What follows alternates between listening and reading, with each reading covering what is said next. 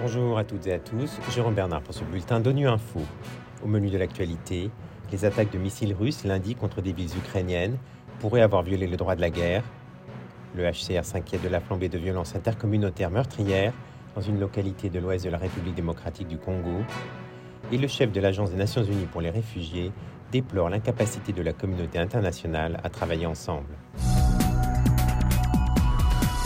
Les bombardements russes de plusieurs villes en Ukraine hier pourraient avoir violé le droit de la guerre et représenter des crimes de guerre si les cibles civiles ont été visées intentionnellement. C'est ce qu'a affirmé aujourd'hui le Haut Commissariat de l'ONU aux droits de l'homme, qui a demandé à la Russie de s'abstenir de toute nouvelle escalade. On écoute Marta Hurtado, porte-parole du Haut Commissariat.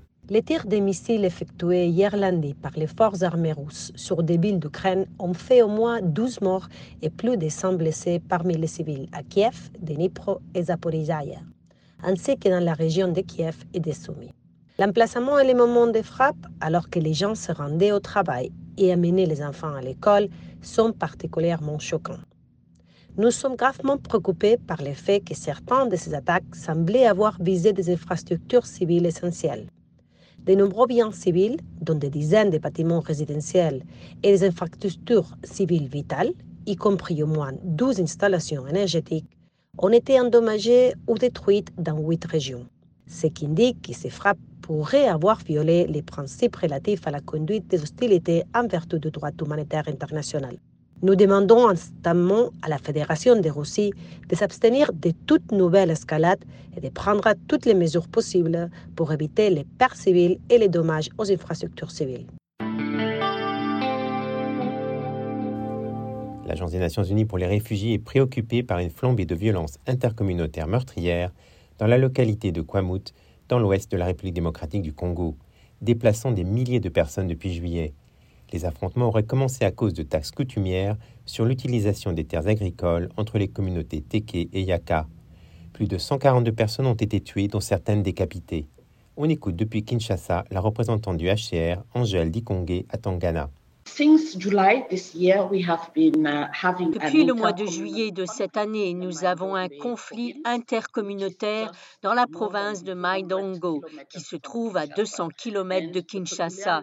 La particularité de cette province est qu'elle est restée assez calme, sans violence, contrairement à l'est du pays, et qu'elle ne se prête donc pas vraiment aux interventions humanitaires.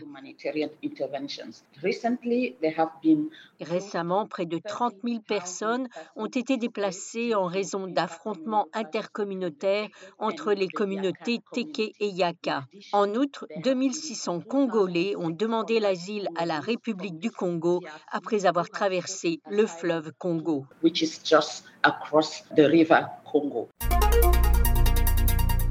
Lors d'une réunion du comité exécutif du Haut Commissariat des Nations Unies pour les réfugiés à Genève pour examiner et approuver les programmes et les budgets de l'agence onusienne, le chef du HCR, Filippo Grandi, a déploré l'incapacité de la communauté internationale à travailler ensemble, à faire la paix ou même à prévenir des catastrophes prévisibles.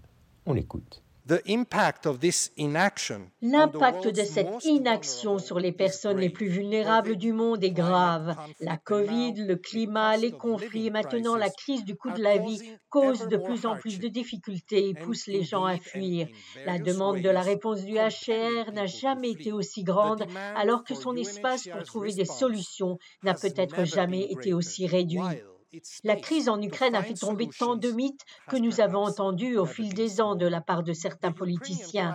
L'Europe est pleine, l'opinion publique est contre l'accueil de nouveaux réfugiés, la relocalisation est impossible. Certes, l'année dernière, l'Europe semblait incapable de faire face à quelques dizaines de personnes débarquées d'un bateau, mais soudain, 7 millions ont été accueillis avec dignité et protégés de manière appropriée. Si nous ne fournissons pas les ressources adéquates pour toutes les réponses. Nous condamnons les réfugiés et leurs hôtes à de nouvelles difficultés, à la perte d'espoir et au risque de nouveaux déplacements.